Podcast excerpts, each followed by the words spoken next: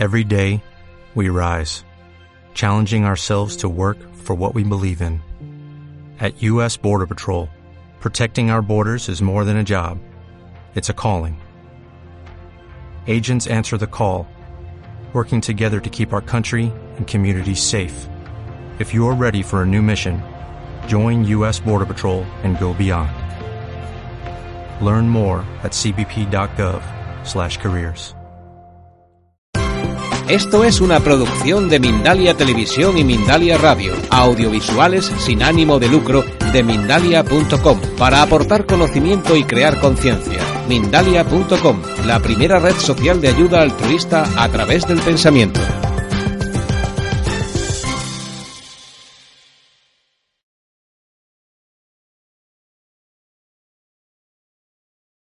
Y vamos a pasar, Covadonga, ya al turno de las preguntas. Así que vamos, vamos con la primera. Es eh, Gloria Taborda. Dice así, Covadonga, eres la mejor, soy tu fan número uno, tus vídeos me han servido bastante y a toda la familia eh, que te ve desde Medellín, Colombia. Y otra Gloria, en este caso no es la misma, es desde Austria, eh, formula la siguiente cuestión. Si son otras personas las que me hacen estresarme, ¿cómo hago? Gracias, Covadonga. También pregunto, ¿cómo enfrento una enfermedad grave? Desde Austria, Gloria. Claro, es que a ver, lo primero, uno llega a tener una enfermedad grave cuando uno cree que son otros los que te hacen estresarte. Vale. Si tú te percibes como separado y como que lo que está pasando ahí no tiene nada que ver contigo y como que sencillamente tienes mala suerte porque hay personas malas que te hacen estresarte, acabas con cáncer, claro. Si tú te conectas con que no estás separado de nada y con que son espejos y con que te están mostrando algo acerca de ti misma que tú no quieres ver y empiezas a integrar tu sombra a través de esas experiencias que te provee la vida, Hablo de los espejos en otras conferencias, porque claro, eso lo tendría que desarrollar aquí una hora, pero mírate la conferencia de la vida es un espejo. Eso, que esas personas que te hacen estresarte no son otras personas, porque no existe nadie separado de ti, cariño, eres tú.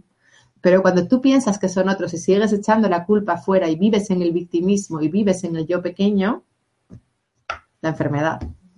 Como consecuencia derivada de tu falta de empoderamiento y de creerte eh, el sistema de creencias del ego. Estás viviendo en el sistema de creencias del ego, te percibes como separada, las cosas pasan por casualidad, hay gente mala afuera que se mete contigo. Estás eligiendo sufrir. Pero claro, no te lo puedo desarrollar más porque, aparte de que hay muchas más preguntas y me ha pedido Rafa que sea breve, eh, pero mucha inconsciencia en esa pregunta. Hay mucha inconsciencia ahí, mucha inconsciencia en pensar que la gente de fuera es mala conmigo, porque la gente de fuera no existe, no hay nadie fuera. Solo existes tú, todo lo que ves es una proyección de tu inconsciente y no estás separada de nada de lo que ves. Pero eso lo tendría que desarrollar más en profundidad. Rafa, la siguiente pregunta, porfa. Bueno, antes de pasar a la siguiente pregunta, pues hay algunas, eh, algunos mensajes en el chat eh, que son interesantes que por lo menos los, los conozcas, ¿no? Sonia desde Nicaragua dice, me encanta Covadonga porque lo que dice lo siente. Daniel eh, apunta, muy interesante. Excelente tu presentación, Covadonga, mil gracias. Héctor, eh, Maika desde Sevilla dice sublime. Eh, en fin, eh, hay tantos comentarios positivos que, que en fin, yo intento aquí Es que a mí se me da bien hablar, ¿eh? Eh, Esther Cota Rofé dice gracias, eh, muchas bendiciones desde Panamá, Entre Ríos, Argentina. Erasmo, lo expuesto, lo expuesto tiene mucha relación con la filosofía del Tao. Vivi, como siempre, Covadonga, eh, magistral, eh, magistral, un millón de gracias. En fin, podemos estar aquí leyendo muchas eh, más, muchos más adjetivos eh, buenos para, para ti. Eh, seguimos. Eh, la siguiente cuestión dice, dices eh, que somos creadores de nuestra realidad, pero si, por ejemplo, en nuestra casa o en el trabajo surge una discusión ajena a ti, ¿hasta qué punto eres responsable? Virginia Hernández desde España. Hola Virginia, mira cariño, en mi vida surgen muchas cosas que yo, que yo pienso que no tienen nada que ver conmigo, porque las percibo como esto, pero es todo lo que ocurre tiene que ver conmigo. Pero no es que yo sea responsable, o sea, no es que tú seas la responsable, porque eso te hace sentir culpable y la culpa no vale para nada. Y siempre os digo que no sintáis culpa. No es eso, es que tú estás creando tu vida desde tu inconsciente, es decir, desde el 93% de lo que tú eres. Entonces tú no puedes entender desde el consciente todavía muchas cosas. Yo cada vez lo entiendo más porque con la vida voy viendo desde dónde lo creo y por qué y para qué y cuál es el aprendizaje y la oportunidad que me está brindando esa experiencia. Pero digamos que todo lo que ocurre tiene que ver contigo. No es que los conflictos, si, tú, si están en tu vida, es que tienen que ver contigo. Si lo ves en tu Matrix, es que tiene que ver contigo. Yo, de hecho, por ejemplo, tenía un conflicto con una chica que yo decía, pero esto por qué? Porque yo la veía que ella rivalizaba conmigo, que me hacía putadas, pero yo decía, aunque yo la vea y yo la perciba como que es ella la que me hace putadas y la que se mete conmigo y la que me fastidia, sé que también soy yo, porque aunque yo a mí misma me perciba como sujeto pasivo, si está en mi vida, tiene que ver conmigo y lo estoy creando yo y, y yo lo que hacía y lo que os digo en estos casos, cuando yo no entendía desde dónde lo estaba creando, ni por qué, entrégaselo al Espíritu Santo, pide ayuda a los de arriba. Y yo pedí ayuda, dije, mm, quiero perdonar esto, y yo trataba de perdonarla y la cosa seguía, entonces yo veía, como ella seguía, yo veía que no lo había perdonado y que seguía viendo una parte no sanada. Y de repente un día yo pedí mucha ayuda arriba para superar, para trascender esa situación, esa chica desapareció y se fue de mi vida. Entonces, para mí fue la señal de que algo en mí estaba sanado pero muchas veces no entendemos muy bien desde dónde lo estamos creando o por qué. Lo que sí te puedo decir es que si ese conflicto está en tu vida, tiene que ver contigo. Aunque tú creas que no, no, yo soy sujeto pasivo, yo simplemente estoy de espectadora. No, cariño. Mismo si es un conflicto entre dos que tú estás de eh, tú lo estás viendo, también tiene que ver contigo. Todo lo que vives, experimentas, tiene que ver contigo y tiene que ver con tu inconsciente y lo estás creando tú, pero no para que te sientas culpable, porque todos experimentamos cosas que no nos gustan, es normal, es humano, pero para que tomes conciencia de que todavía hay en ti heridas emocionales y cosas no sanadas que ves fuera. A los 11 años hasta los 13, en verano, venía el hermano de mi madre de vacaciones. Sufrí abuso sexual. No dije nada porque me sentía culpable, no quería que se pelearan por mí. A los 29 años lo dije, pasaron de mí. Él lo desmintió delante de mi familia y dijo que me lo había inventado, porque antes tuve depresión y decían que eran imaginaciones mías. Mi padre hacía tres años que había muerto y él nunca se enteró. Mi familia sigue el trato con él como si nada. ¿Cómo superar esto eh, que hace ya mucho tiempo? Tiene 41 años esta persona, su nombre es Merche Blázquez y nos eh, hace la pregunta, te hace la pregunta desde España. Hola, cariño. Bueno, lo primero de todo, decirte que, mm, que, me conecto con tu dolor, entiendo tu dolor, entiendo que es una experiencia muy difícil y muy dolorosa y muy traumática que te deja unas secuelas de por vida.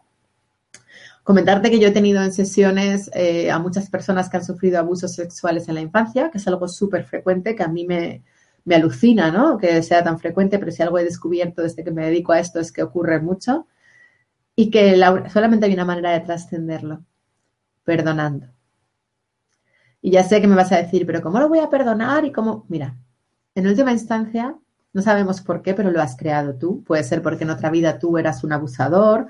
No lo sé. O sea, yo desconozco las razones racionales por las cuales una persona genera eso en, su experiencia, ¿no? Pero la cuestión es que si ha, ha ocurrido en tu experiencia, también forma parte de la perfección de la vida y la única manera de sanarte es el perdón. Aunque te suene horrible, es la única manera. De hecho, te puede ayudar ver vídeos de Luis Hay. Luis Hay es una gran maestra espiritual de Estados Unidos que fue violada cuando era niña y habla desde ahí y ha, perdonado, lo ha trascendido. Eh, no es casualidad que grandes maestras espirituales como Oprah Winfrey, que sabes quién es, que tiene un programa en prime time en Estados Unidos, una tía súper conectada, súper espiritual, eh, que está despertando conciencia a millones en Estados Unidos, fue violada también. De hecho, se quedó embarazada con 14 años, creo, de, su padrastro que la violaba. Eh, Till Swan, otra Till Scott, que tiene dos nombres, no sé por qué, que es otra gran maestra espiritual de Estados Unidos, también fue abusada cuando era niña. Y a mí me encanta, yo no puedo hablar de eso porque yo no lo experimenté, ¿no? Pero me encanta escucharlas, la paz con la que hablan, la serenidad, cómo lo han trascendido, cómo han perdonado, y cómo entienden que eso fue parte de su proceso y que ese sufrimiento les permitió crear y generar otras experiencias en su vida, gracias a las cuales las trascendieron y hoy son las mujeres tan amorosas que son, ¿no? Yo no viví algo así, pero sí soy de la teoría de que todo lo creamos nosotros y de que todas esas experiencias feas nos permiten convertirnos en una versión sublime de nosotros mismos, ¿no? De hecho, yo en mi libro hablo de mis propias experiencias y de, de cómo transmuté muchas cosas para ser quien soy a día de hoy a través de eso que viví, ¿no? Y yo creo que la única opción es entender que eso que ocurrió también tuvo que ver contigo y perdonarlo. Irma eh, dice, Covadonga, eres increíble, me has transmitido esa fuerza, esa fe que todos tenemos. Pablo Gómez, eh, desde Quito, Ecuador, eh, se pregunta de dónde viene tu nombre, que le encanta, dice. es el nombre asturiano, cariño. Em, es la Virgen de Asturias, porque en, España cada comunidad autónoma tiene una Virgen, como pues yo que sé, en Madrid Almudena, en Barcelona Montserrat, en Sevilla Macarena, pues en Asturias es Covadonga. Es como decir María. Mm. Pilar Rojo desde España te da las gracias por compartir. Dice, me has tocado el corazón. Lo que dices me ayuda a confirmar mi camino, mis debilidades todavía por trascender. Tu señal llegó fuerte hasta mí. Amor y bendiciones para ti y para todos los que hacen posible estas conferencias. Vamos con la siguiente pregunta. Eh, Gloria eh, dice así en su pregunta, vivo con un hijo tremendamente caótico y cuando lo enfrento, porque no estoy de acuerdo con lo que, en cómo se conduce conmigo, cómo se comporta conmigo, me ignora y sigue igual. ¿Cómo debo asumir esta situación para que no me estrese? Gracias desde Austria. Me acaba de venir una información de que tu hijo es súper potente, de que tu hijo tiene un rol muy importante en el cambio de conciencia, de que no trates que se adapte porque él ha venido justo a lo contrario, que no le estás entendiendo, que no le estás escuchando, que no le estás respetando tú a él, que es un niño muy especial en el sentido de que es un niño muy sabio, que tiene mucho que dar y que, que no trates de imponerle que se adapte al sistema, que le permitas ser quien es, que descubrirás su grandeza, que sueltes el control y que no veas como algo malo que suspenda o no, ese niño es un niño, es normal que no se adapte, ha venido a cambiar el sistema, nunca se va a adaptar. Déjalo. Seguimos adelante. Hola, tengo ataques de pánico y ansiedad desde hace seis años. He probado de todo, he buscado la raíz y todo apunta a que es la soledad. Sin embargo, trato de tener mente positiva, de ver lo bueno de las cosas y, sin embargo, no he conseguido superarlos al 100%. De igual manera, no he podido mantener una relación de pareja. La mayoría no quieren compromisos. ¿Estaré transmitiendo mi ansiedad por tener pareja a esas relaciones? ¿Cómo debo mantener eh, esto? ¿Soy feliz estando conmigo misma? ¿Por anhelo de corazón eh, tener una relación buena y tranquila? Es Claudia desde Colombia. Esto le pasa a mucha gente que se ponen, como nosotras nos enseñaron de niñas que el objetivo vital era tener un marido, que era como que llegaba el príncipe y gracias al príncipe nos realizábamos, ¿no? Entonces, me pasa con muchas mujeres que tienen tanto el objetivo metido de el marido, el marido, el marido, el marido, el marido, el marido, el marido, que viven con un permanente estado de ansiedad porque no encuentran ese marido y no son capaces de ver la belleza que subyace en la vida en que no haya marido. De hecho, yo no tengo marido y estoy tan pichi y estoy tan feliz. De hecho, me encantó, o sea, es que somos la hostia. Me encantó un taller que di que mm, había un montón de mujeres y, me, y, yo les estaba hablando de la iluminación, de la conexión, de la paz interior y de repente se me quedan así mirando y me dicen, sí, sí, sí, eso que tú dices está muy bien. Pero el marido, ellas estaban allí, les estaba igual que yo les hablara de la felicidad, de la paz interior, de... ellas querían un marido. Entonces, cariño, hasta que no sueltes la idea de que un marido te va a hacer feliz, vas a tener ansiedad. Así de simple. Y que sepas que estás eligiendo sufrir. Y cuando, dos horas cuando me dice la gente, bueno, ¿y cómo se suelta? Pues cariño, haz un ritual de psicomagia, haz lo que te dé la gana, pide ayuda a un terapeuta. Pero si tú eliges aquella hora, la suelto para el resto de mi vida y decreto que a partir de ahora el resto de mi vida queda libre de la idea de que necesito un marido para ser feliz, empezarás a gozar y a disfrutar de la maravilla de la soledad. Porque mira, yo el otro día hablaba con una chica en Atlanta que me contaba que le había dejado el marido. Bueno, voy a hablarlo muy rápido porque no me quiero extender mucho, pero por el hay muchas preguntas. Pero estaba destrozada por el marido, el marido, el marido, el marido. El marido se había ido con otra más joven y me contaba, y es que los veo en el Facebook y los veo que la lleva a restaurantes y a mí nunca me llevaba y se va con ella no sé dónde y conmigo no lo hacía. Y yo le dije, a ver, a ver, a ver, a ver. Pero tú, ¿qué te gusta a ti? Y ella, no sé. Y, me vino, me, vino, no sé por qué me vino la hípica. Digo, ¿a ti te gusta montar a caballo? Y dice, sí, de niña yo montaba a caballo. ¿A qué esperas para apuntarte a unas clases de equitación? Ponte a montar a caballo y ponte a bailar, que resulta que a la tía le encantaba bailar. Y apúntate a un grupo de singles allí donde estás en Atlanta, que miré yo por Google, resulta que hay un montón de grupos de singles. Y haz esto, y haz lo otro, y no sé. Y la, entonces ella me miraba así como diciendo, ¿y yo puedo hacer todo eso sola? Claro, no necesitas un marido para apuntarte a clases de montar a caballo para apuntarte a un grupo de singles y irte de excursión con ellos y hacer fotos y hacer kayak, para irte a bailar. no necesitas un marido para nada. Y la vida te está diciendo que aproveches tu soledad para disfrutar y para experimentar. Yo estoy sin marido y estoy feliz como una perdiz. Me voy ahora con mis amigas el jueves a Tailandia de vacaciones y vivo. Pero claro, es, lo primero que te tienes que quitar es la idea de que necesitas a otra persona para poder hacer cosas y para poder ser feliz. Entonces te abres a experimentar la vida en toda su grandeza sin la pareja. Y, si la pareja tiene que... Yo tampoco estoy cerrada. Si un día llega una pareja, por supuesto que yo encantada, que también es una buena experiencia, pero no es mejor que esté pareja y peor que no esté. O sea, son dos experiencias neutras, como todo en la vida. Todo es neutro.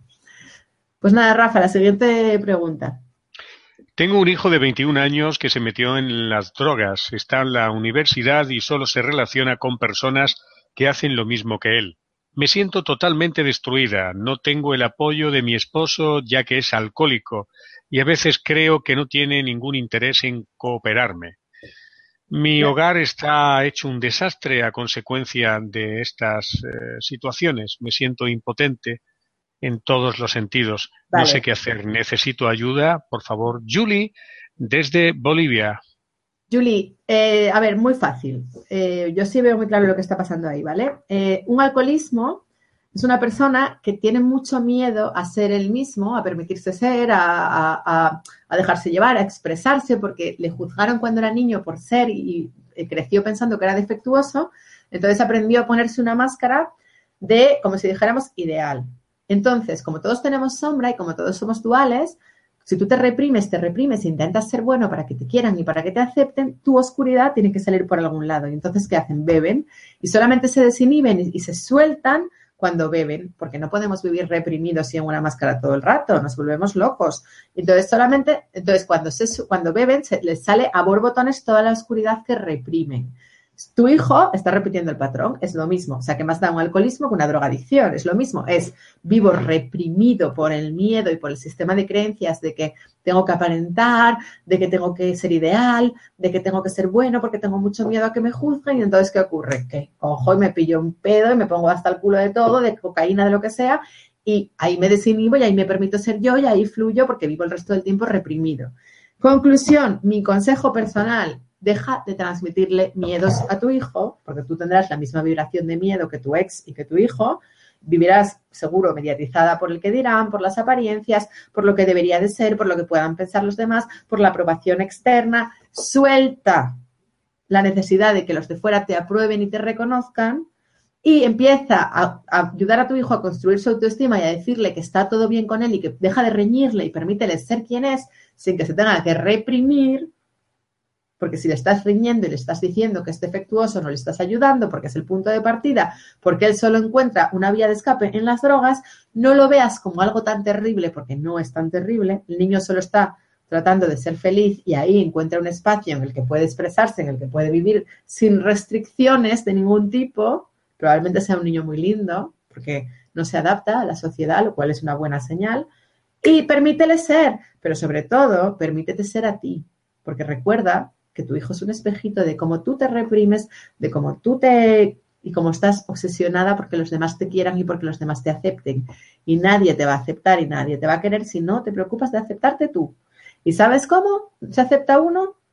Dejando de buscar la aprobación de los demás. Y ese es tu problema. Ese es tu es un tema de estás continuamente buscando que los demás te aprueben y te aceptan y te reconozcan. Y mientras estés ahí, y tu hijo solo te hace despejo de lo que tú haces contigo misma.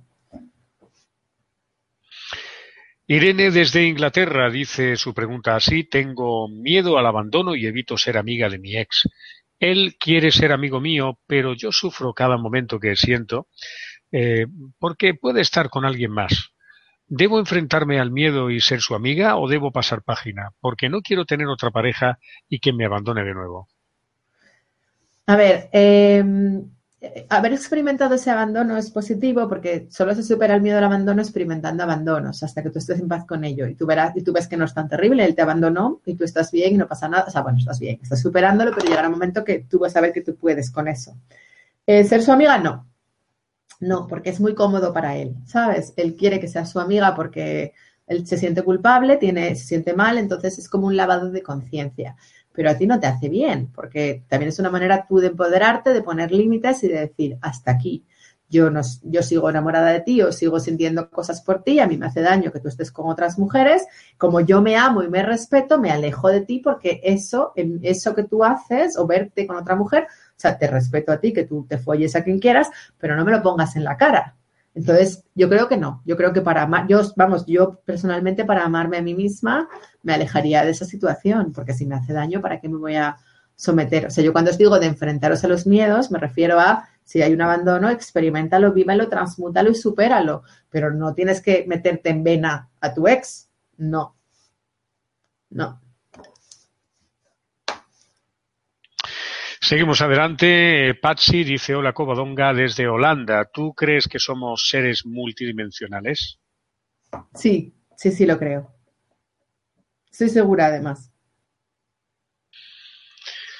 Malú eh, dice, gracias Covadonga, te escribo desde Alicante. Mi pregunta es, eh, ¿cómo gestionar una depresión y ansiedad crónica de mi madre? A ver, es que la que tiene que gestionar su depresión y su ansiedad crónica es ella, no tú. Y respecto a cómo gestionar una ansiedad y depresión, pues llevo hablando de eso una hora.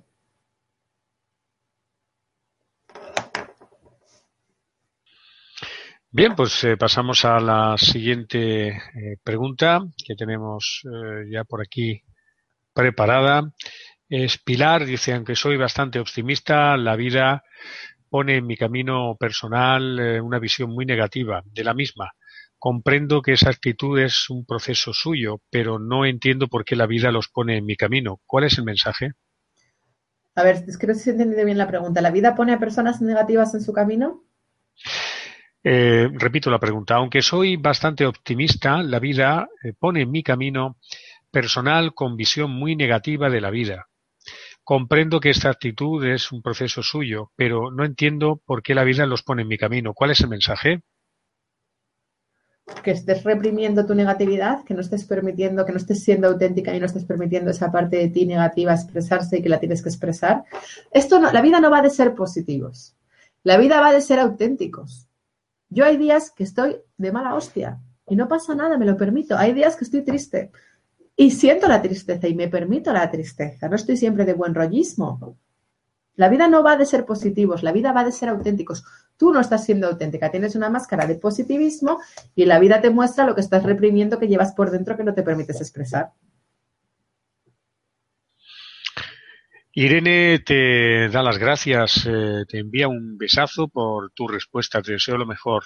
Hoy te noto un poco triste, te envío mil besitos, Irene, de es la chica que, hacía la pregunta anteriormente. No me encalomes tu proyección porque yo no, porque no estoy nada triste, estoy súper contenta. Me voy de vacaciones dentro de pasado mañana, estoy feliz. ¿Cómo somos? Mira, mira qué suerte. Te noto triste. Pues chiqui, no estaré cansada igual de llevar hablando una hora, pero triste, no estoy nada triste, para nada. Pero eso me pasa mucho, que la gente ve los vídeos y noto a Covadonga un poco tensa, noto a Covadonga un poco triste, noto a Covadonga un poco... Y es su, es como lo que están sintiendo ellos me lo proyectan a mí. Jonathan eh, nos eh, envía esta pregunta para ti. Hola, Covadonga. En mi vida se repite el escenario en el que yo me veo en medio de un conflicto entre dos personas, en el que yo, eh, pues, medio siempre entre las dos partes y siempre mantengo la amistad entre los dos. la información. Porque es un porque siempre está de camaleón, porque siempre está como quedando bien y porque nunca se expresa y nunca da realmente su opinión. Y la vida le está llevando, empujando a que se moje, a que sea auténtico, a que se decante y a que pierda ese miedo a, tratar de quedar bien con todos. Entonces dice, siempre mantengo la amistad con las dos personas. Eh, ¿Puede estar esto reflejando algo? Muchas gracias desde Almería, con toda la admiración, Jonathan. Ya lo he contestado. Muy bien, pues eh, pasamos a la siguiente cuestión. Eh, Leo Vigildo Díaz, saludos desde República Dominicana.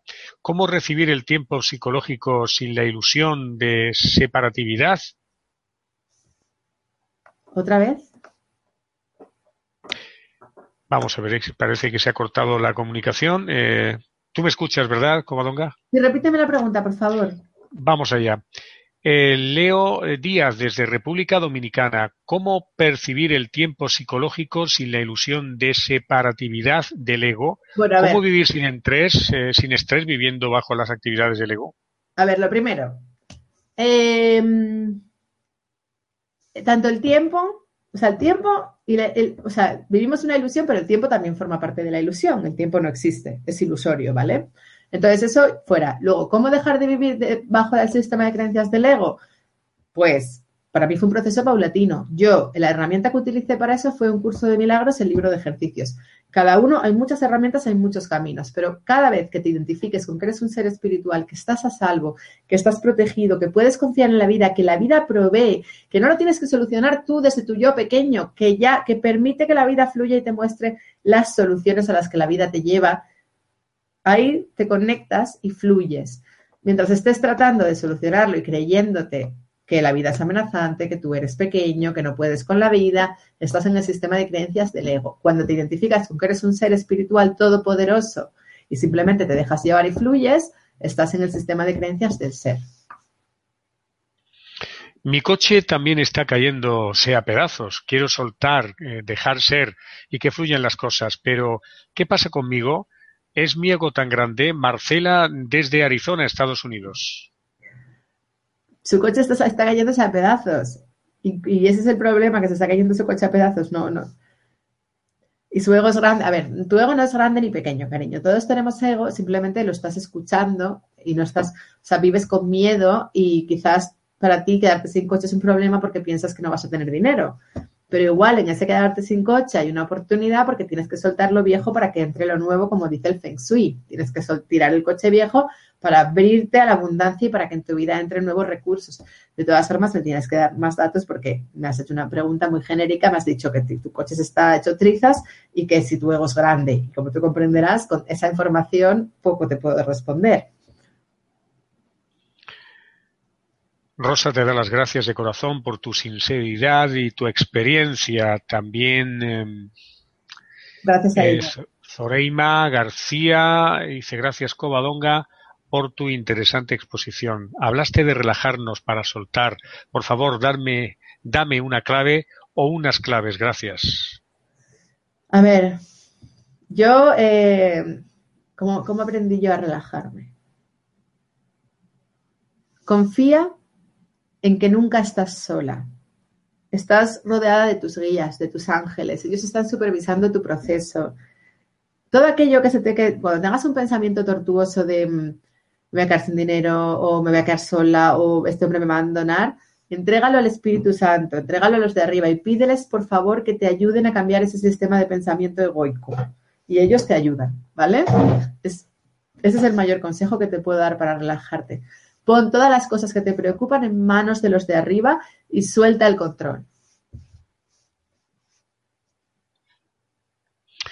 Seguimos con más eh, preguntas. Patsy, ¿qué opinas del Opononono? Saludos de Oponopono desde Holanda. Eh, pues maravilloso. Es el, el Oponopono dice lo mismo que un curso de milagros. Es el perdón. Cuando perdonas al otro, te estás perdonando a ti mismo, porque en realidad el otro no existe y no te ha hecho nada. Has sido tú. Entonces, como tú estás relacionado y como todo lo que ves es una proyección de tu inconsciente, no hay nada que perdonar. Entonces, el oponopono es lo mismo que yo digo con otras palabras. Perfecto. Muy bien.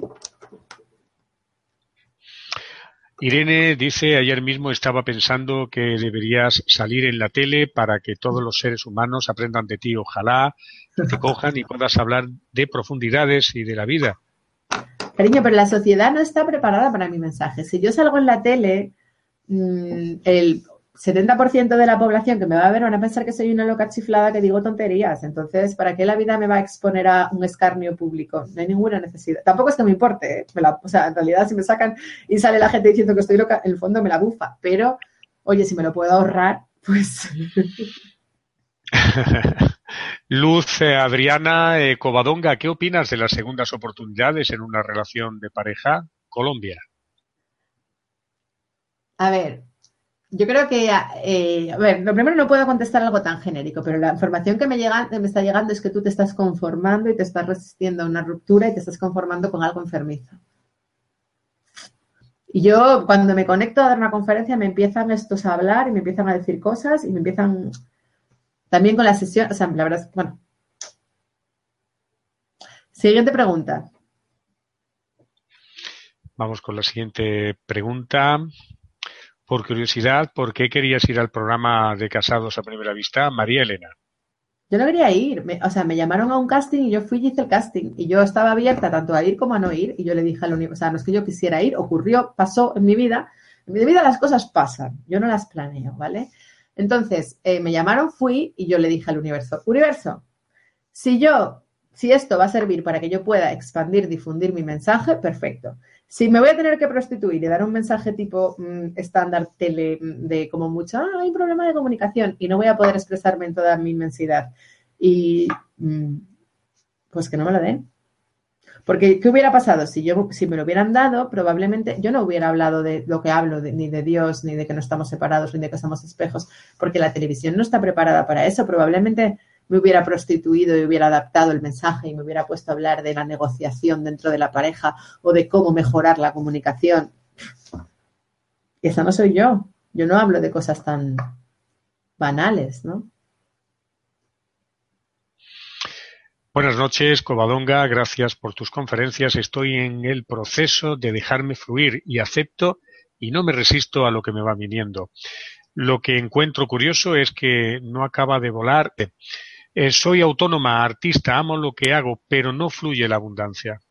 Vale, porque tienes algún tipo de creencia vinculada a que eh, tienes no merecimiento, porque no, te crees digna, no te crees merecedora, es un tema de autoestima.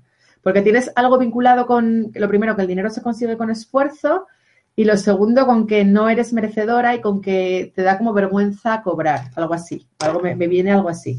Entonces te tienes que trabajar la autoestima y que eres digna y que tú te mereces cobrar y, que, y además hay un proceso, ¿eh? porque yo al principio, yo el primer año no ganaba un duro con el coaching. O sea, yo, empecé, yo ahora estoy ganando dinero, pero los primeros años de yo hacerme autónoma y tal, yo pasé mucha escasez. Es un proceso hasta que tú te crees digna, hasta que tú vences todos los miedos. Al principio a mí también me daba vergüenza cobrar porque me sentí, porque yo siempre había tenido un sueldo y de repente cobrar a la gente era como, si estoy hablando con ellos, o sea, ¿cómo le voy a cobrar por hablar con él? No, mira, es que tengo que cobrarte porque si no, yo no puedo pagar mis facturas, tengo que vestir y tengo que comer, ¿no?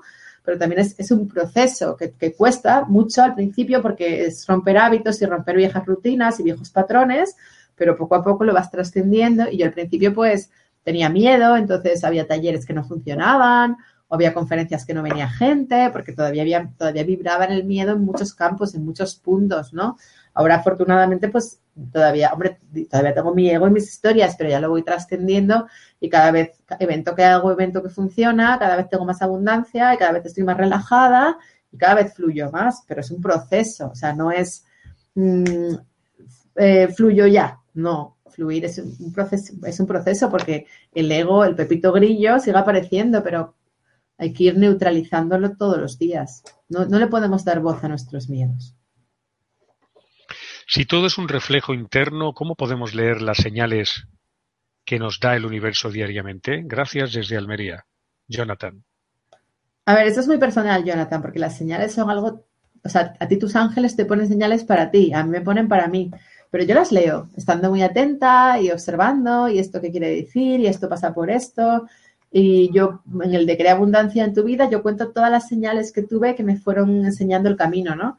Y yo las, las veo muy claras y veo claramente cuando es una señal. Ya aparte, lo que os digo siempre, yo tengo estas barajas, que tengo muchas por casa, de, mm, mira, por ejemplo, la ayuda diaria de los, no sé si se ve, ¿se ve Rafa? Sí, sí, más o menos se ve. Sí. Bueno, pues entonces yo cuando, cuando hay algo que me tal y tengo mucha, y que, o sea, por ejemplo, tengo ansiedad, que no suelo tener ansiedad, pero bueno, tengo intriga y quiero saber si, pues saco una carta, pregunto, invoco a mis guías y saco una carta. Y entonces, y me, y me dan siempre la respuesta que necesito, me sale tal y me sale esto. Y justo es la respuesta que necesito para el problema que estoy consultando, ¿no? Pero me la he hecho yo a mí misma, tampoco abuso, tampoco estoy preguntándoles cada cinco minutos. Pero cuando toca, yo pregunto y me dicen cosas y, luego, por ejemplo, yo observo. Si yo, si me viene mucha por ejemplo, con el libro, me venía gente, ¿cuándo escribes un libro? ¿Y tu libro? ¿Y el libro? Y el libro, y claro, si te preguntan cinco personas al día por el libro, es porque el universo te está diciendo, Covadonga, escribe un libro. Y lo escribí. Luego me empezaba la gente, un curso online, un curso online, un curso online, ¿no tienes un curso online? Pues ahora justo acabo de lanzar hace un par de días el curso online, porque mucha gente, entonces yo sigo las señales. Hoy, que esto no lo quiero contar todavía, porque es, pero hoy me, me, me llamó una amiga y me dijo una cosa que yo vi claramente que era la vida que me estaba hablando a través de ella, que me estaba diciendo una información que yo necesitaba para dar un paso al frente en mi proyecto, en este proyecto, en esto que conocéis. Y justo me vino la información. Y luego, pues yo qué sé, me dejan señales en, por ejemplo, números, en numerología, se me queda el reloj parado y 4, 4, 4, 4. 4, 4, 4. Entonces voy y miro lo que, y de repente, yo qué sé, veo muchos carteles con el mismo número y me quedo con ese número y voy y miro lo que significa en numerología y va, ah, coño, esto. Y bueno, lo que os conté cuando me perdían las llaves de casa, cada vez que me quería dedicar a, mm, otra profesión que no fuera esto, eh, iba a hacer una entrevista cuando no tenía dinero y cada vez que llegaba a casa no tenía las llaves de casa, me las perdían, ¿no? Para decirme por ahí no y, así, ¿no? Me dieron muchas señales y siempre nos están dando señales, siempre nos están mostrando cosas, ¿no? Seguimos adelante. Eh, Elisa López, desde Colombia. Tengo 45 años, trabajo hace más de un año en recursos humanos y no me gusta este trabajo, no me gusta mi jefe, pero no dejo el trabajo porque me da miedo quedarme sin empleo. ¿Qué sugieres que pueda hacer? Me pregunto por qué tengo que estar ahí, qué tengo que aprender. Pues, pues que probablemente tú has venido a hacer un trabajo mucho más humanista porque tú estás conectada con la espiritualidad, igual has venido a hacer un trabajo parecido al mío y que des el salto y que te pongas a hacerlo y que no tengas miedo, que te formes, fórmate como coach o fórmate como terapeuta, como lo que te mole, o como maestra de Reiki, lo que te mole y ponte a hacerlo y déjate de rollos. ¿Qué tienes que ver? Porque estás ahí, porque estás atenazada por el miedo. ¿Y qué tienes que ver? Pues que tienes que salir de ahí y soltar ese miedo. No, no, no hay nada que tengas que ver ahí, tienes que salir de ahí. Y si no sales, tu jefe te va a tratar peor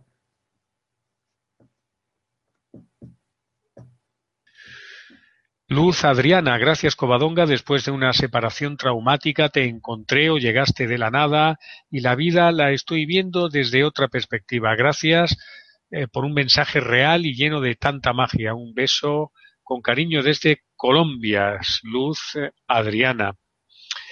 Eh, Natalia dice, hola, me gustaría saber qué ocurre cuando llegas a un entendimiento de lo que ocurre en tu vida. Tomas conciencia de tu vida, te sientes increíble, pero la vida te vuelve, te devuelve lo que perdiste como una segunda oportunidad. Uno cambia su manera de pensar autónoma y empiezas a fluir, pero todo regresa. A ver, es que, mira, cariño, lo que estás diciendo, te estás contradiciendo en la propia pregunta. Porque me estás diciendo, o sea, cuando uno te hace, te hace, cuando tú te haces consciente, la vida te devuelve lo que perdiste, lo primero. Si eres consciente, entiendes que no pierdes nada, que las cosas pasan, que nada se pierde. Entonces, digamos que no puedo entender tu pregunta, porque tú me estás preguntando, ah, y cuando te sanas, luego la vida te regresa lo que perdiste. No, cariño, si cuando te sanas ya no ves las cosas como pérdidas. Ese es el punto de partida. Entonces, cuando te, cuando, yo no digo que yo esté sanada, ¿eh? porque ojo, aquí sanos, sanos, sanos al 100% en tercera dimensión, nadie. Yo no estoy iluminada. Pero coño, sí que me considero una persona feliz. Y cuando tú eres una persona feliz, ya no ves las cosas en términos de pérdidas. Yo lo he dejado con hombres con los que mi ex, yo estuve con él tres años, tuve una relación súper bonita y fui súper feliz con él y lo quiero muchísimo. Llegó un momento que la cosa no daba más de sí y lo dejamos y yo ahora soy súper feliz. Y yo no pienso qué pérdida porque ya no estoy con Alex, no, es un tío guay y lo amo, pero él vive su vida, yo vivo la mía y el tiempo en el que estuvimos juntos como espejos ya pasó y yo y, para mí no es una pérdida, para mí es una etapa de, la vida como muchas y hay etapas. Yo qué sé, yo viví en Ginebra cuando tenía 25 años y me lo pasé súper bien y fue una época maravillosa y tenía amigos de todo el mundo y ganaba una pasta y fue una época guay y, ahora tengo una vida completamente distinta, pero no es, o sea, son etapas y son fases Y yo no siento que la vida sea una pérdida y que la vida te traiga. Lo que sí te puedo decir es que cuando tú amplías tu nivel de conciencia y empiezas a sanarte, vives en un estado de, de aceptación plena y ya no tienes ansiedad, y ya no tienes miedo del futuro. Yo no tengo miedo del futuro. Fíjate si no tengo, fíjate hasta qué punto llega, que yo tengo, es que te lo prometo que es así, ¿eh? Yo tengo un plan de pensiones de cuando trabajaba en la multinacional, porque yo trabajé ocho años de mi vida, ocho o nueve, en multinacionales farmacéuticas. Entonces, yo tenía un plan de pensiones que me hacían en la farmacéutica. Y me llamó un tío del banco y me dijo, Covadonga, tienes aquí un plan de pensiones de la farmacéutica que como no lo rescates, o sea, rescatarlo era como hacerle mm, unos papeles, unos documentos para que siguieran vigencia, ¿no? Se te va a caducar, va a expirar y no te va a servir para nada, ¿no? Y me llamó un viernes y me lo dijo, dijo yo, ay, pues lo miro este fin de semana y el lunes te digo algo, que gracias por llamarme. Bueno, pues se me olvidó por completo, no me acordé del plan de pensiones para nada. Fíjate la preocupación que tengo yo por el futuro pasó el lunes ni me acordé, me acordé al jueves siguiente, digo yo, hostia, el plan de pensiones, que ya había expirado y era, va, era, estaba ahí, eran nueve años de, plan que ya estaban, que me los había pagado la empresa, que era una pena perderlos y, dije, me da igual, estoy pensando yo ahora en la pensión. Si yo confío en la vida, yo soy un ser divino, soy un ser espiritual, me voy a andar yo preocupando de las reglas de Matrix y me voy a andar yo preocupando de las pensiones. Y es que, o sea, yo tengo esa actitud vital, o sea, y yo vivo así. Y yo no digo que, que yo esté iluminada, pero ya no veo las cosas como pérdidas, como éxitos o como fracasos. Muchas gracias por tu respuesta, dice Elisa López. Me has tocado que hasta se me arrugaron los ojos, se me aguaron los ojos. Desde Colombia, Elisa López. Y hay una chica que eh, anteriormente había formulado una pregunta, la del coche que se le caía a pedazos, que no, no, no había respondido porque no entendías bien. Y es que había mandado en dos, la, en dos trozos la pregunta. Eh, bueno, eh, si leemos la primera parte, eh, dice que entiende lo que Covadonga está comunicando, que está en proceso de dejar las cosas de la vida pasar, de abrirme, de dejar ser, que lleva casi tres años eh, en paro, que tiene 58 y que es profesional y que busca, busca, busca y busca trabajo y que no consigue solo rechazo, no consigue trabajar. ¿Qué estoy haciendo? Y luego ya pues comentó lo de que el coche además se le está cayendo a pedazos. Vale, es que eso es que tú estás, eso es una señal, el coche a pedazos tiene que ver con lo profesional.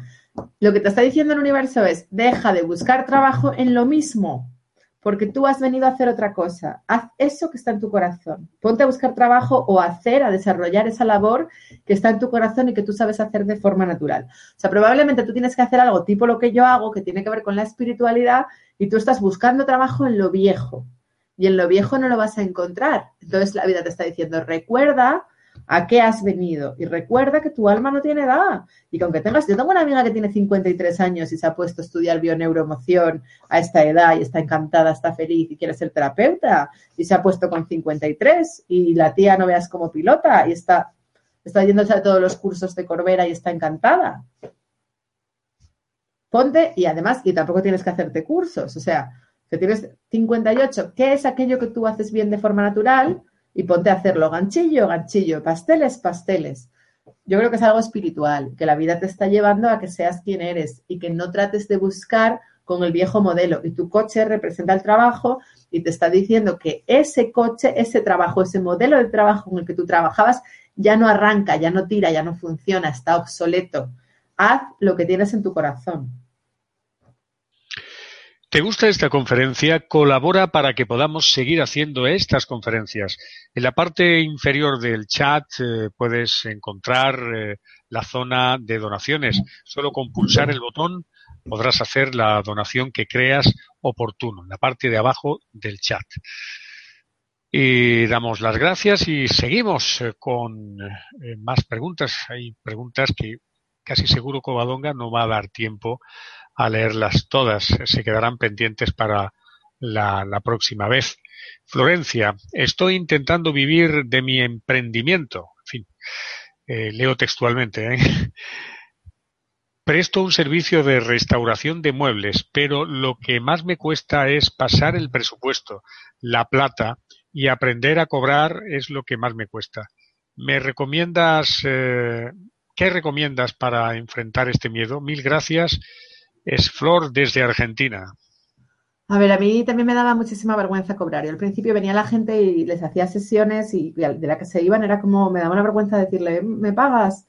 Pero yo aquí solo te puedo decir una cosa, práctica, práctica, práctica, que no te dé vergüenza, que no te dé miedo y mm, cobrar, cobrar, cobrar, cobrar y decir, clarito, págame, págame, págame, págame, porque a mí es que no se me ocurre otra, o sea, es, humano que te dé vergüenza, yo lo he pasado fatal, es absolutamente normal, pero ¿cómo se aprende a andar en bicicleta?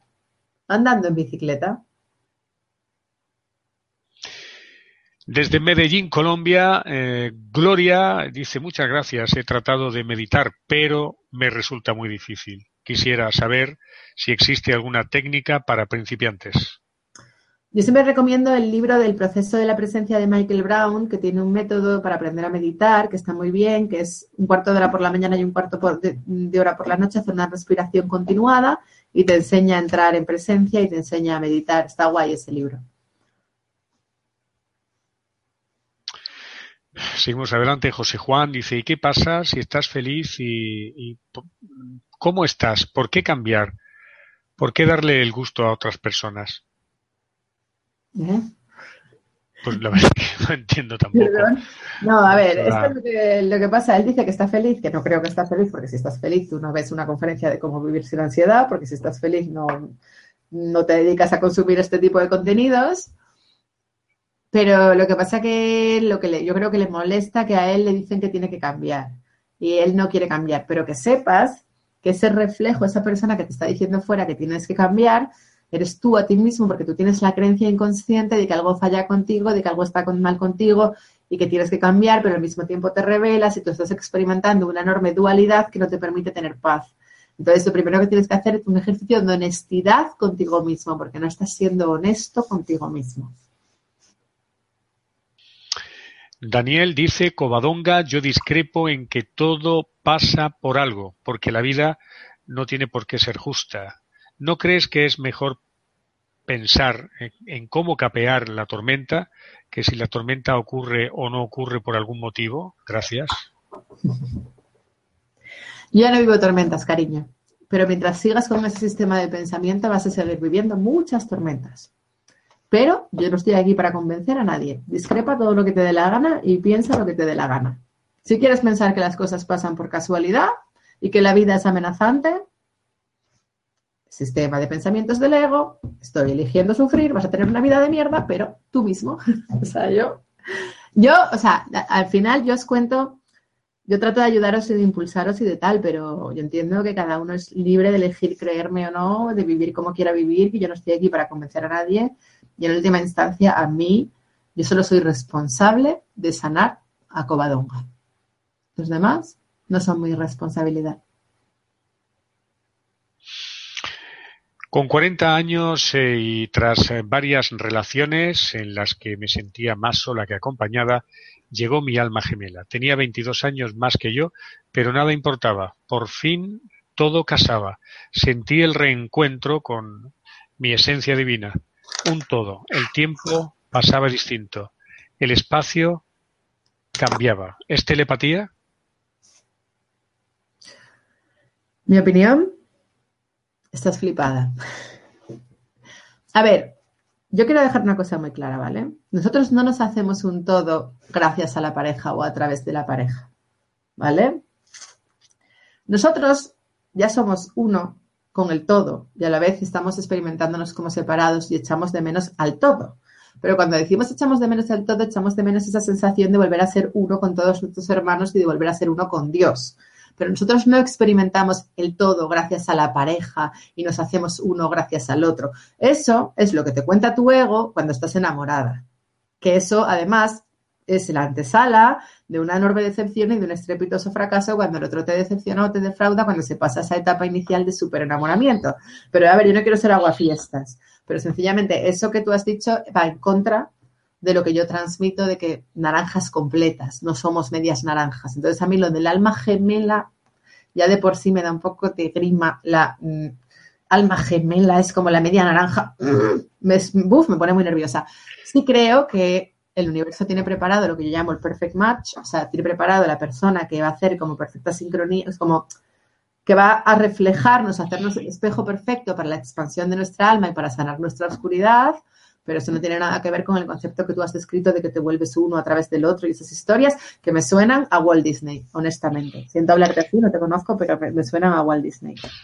Hay un segundo mensaje de, esta televidente mm. eh, que dice mi felicidad duró seis meses, murió, quedé sumida en la noche oscura del alma, allí continúo, a veces entiendo y otras no el porqué de esta dura experiencia. Vale, cariño, pues es justo eso.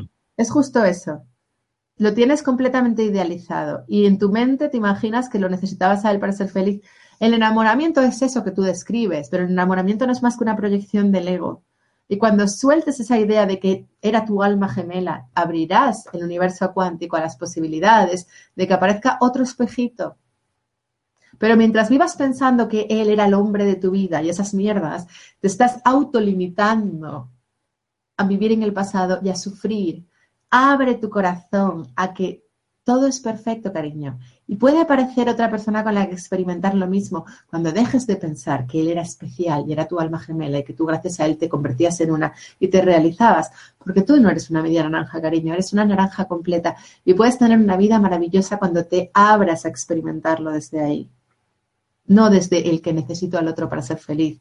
Y seis meses somos muy buenos todos, cariño. Los primeros seis meses somos todos muy buenos Cuidado con eso. Cuidado con eso.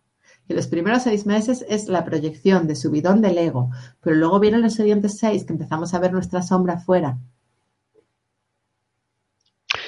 Raquel, hola desde Madrid. Tengo hijo con un hijo con autismo. ¿Cómo debo percibir esa realidad? Muchas gracias. Estamos ya con las últimas preguntas, eh, Covadonga, aunque tenemos una lista, vamos, más que al principio.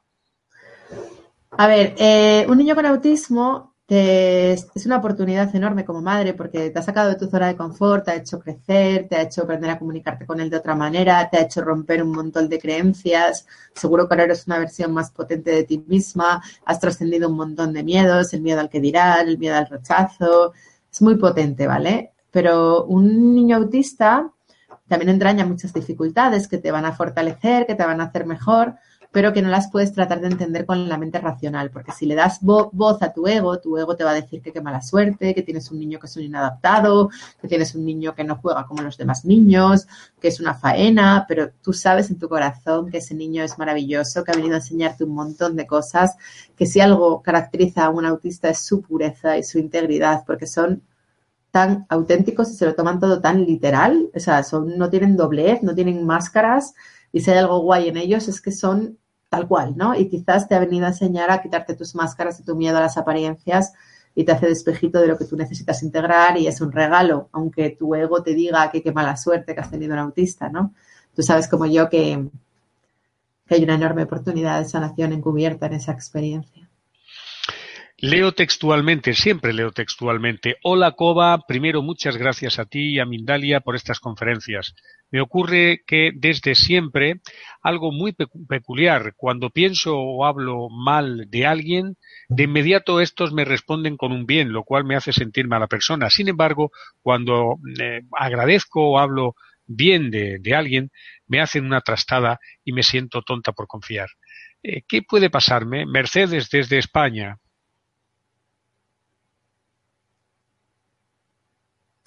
Que tu confianza no es real, que es una confianza de boquilla, que no estás confiando de verdad.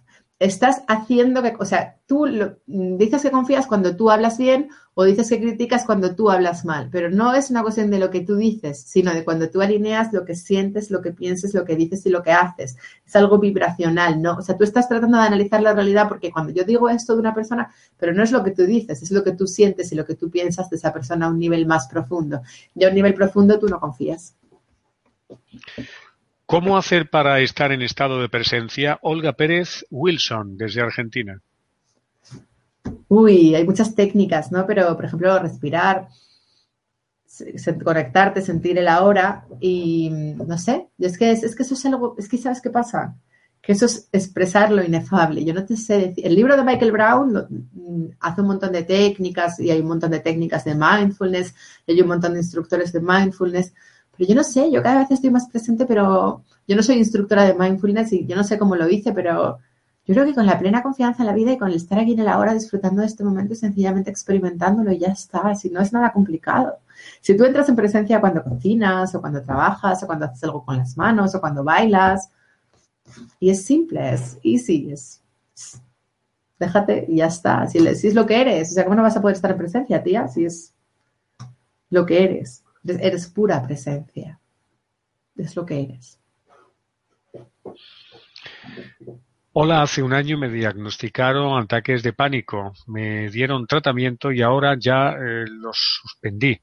Pero hay ocasiones en que es eh, muy difícil tomar las cosas con calma. ¿Qué hago para tranquilizarme sin tomar medicamentos? Edith Salgado, desde México. Cariño, es el pepito grillo que tienes, el autosaboteador que te dice que es difícil y que no puedes sin medicamento y que tú sola no puedes y que la realidad es amenazante, pero tienes que mirarlo y que decirle, Pepito Grillo, déjame en paz, ya me has fastidiado bastante la vida, elijo aquí y ahora ser libre de ti, visualiza cómo lo quemas o visualiza cómo lo tiras por la ventana, visualízalo como si fuera algo disociado de ti, visualízalo como si fuera un monstruo externo a ti y que tú dialogas con él y le dices que se vaya y le pegas una patada y lo tiras por la ventana.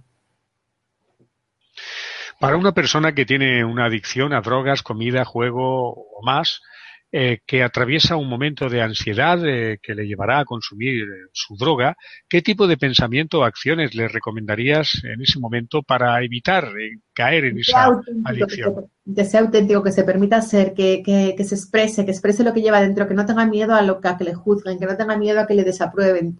cuando nos permitimos ser quien somos, no, no necesitamos las drogas. Las drogas surgen cuando tú, por ejemplo, estás en una oficina ocho horas aparentando ser bueno y reprimiéndote y haciendo lo que te ordenan, luego sales el fin de semana y necesitas romper y emborracharte o drogarte, ¿no? Entonces, si tú, esa si tú ya sales de la oficina y te niegas a someterte y te niegas a aceptar cosas que no quieres, automáticamente rompes con una pauta de adicciones. Las adicciones son una vía de escape a una vida que no te gusta. Era Valeria desde España. Eh, desde Mindalia.com queremos eh, informaros que estamos creando grupos en todos los países del mundo para reunirnos una vez al mes y hacer una transmisión mundial de pensamientos positivos, trasladando fuera de Internet en lo que se puede hacer en la red social de Mindalia.com a diario. Si quieres participar, envía un correo a grupos.mindalia.com o únete al grupo de Facebook para estar informado. Y si te gusta esta conferencia, puedes colaborar para que podamos seguir haciendo estas conferencias. En la parte baja del chat hay un eh, logotipo en el que pulsándolo, pulsando el botón, eh, puedes hacer la donación que creas oportuna. Covadonga, estamos eh, finalizando. Vamos con la última pregunta. Es Laura Maya. Hola, Covadonga. Quiero saber cómo está conectado la ansiedad con la comida desde Argentina? Eso tiene que ver con la relación con la madre, con la nutrición, porque la nutrición es la madre. Eh, eso es porque tanto la bulimia como la anorexia tienen que ver con una mala relación con la madre, con que no te sientes reconocida o con que te sientes agobiada por tu madre. Y eso se restablece, eh, digamos, perdonando a la madre y restableciendo la relación afectiva con la madre, ¿no? Es un poco todo lo que sea comida, ansiedad con la comida, tiene que ver con la relación con la madre.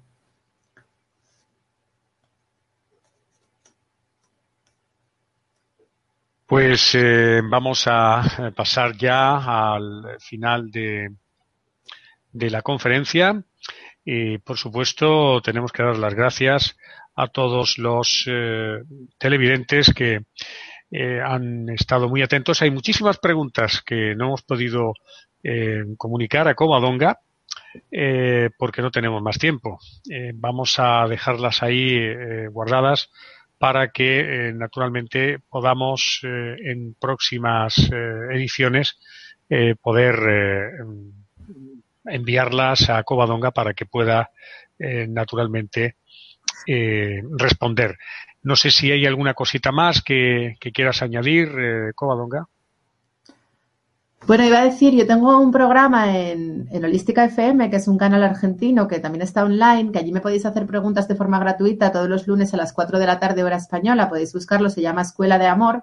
Y si queréis os podéis conectar ahí. Eh, bueno, el lunes que viene no voy a trabajar, pero en la mayoría de los lunes estoy ahí y contesto, y me paso todo el programa contestando, podéis intervenir por chat, ¿vale?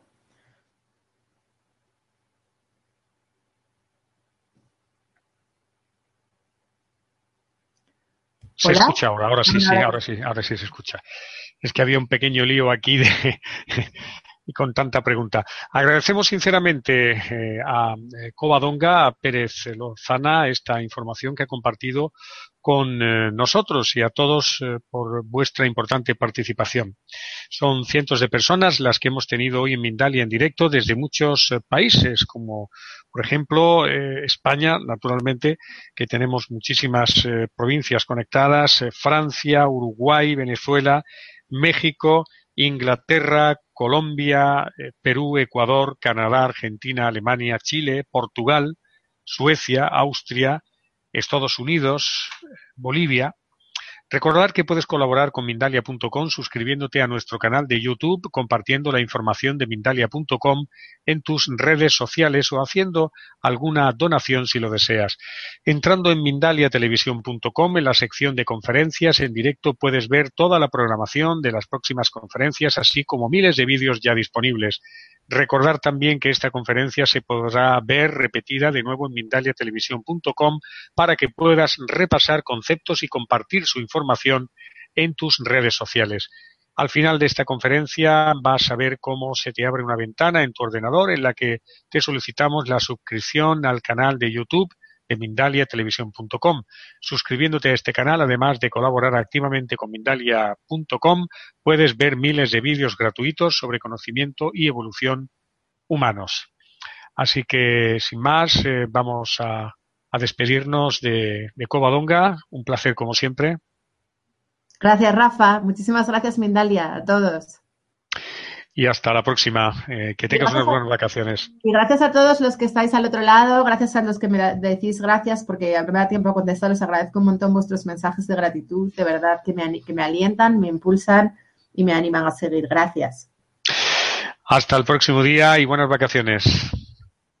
Gracias.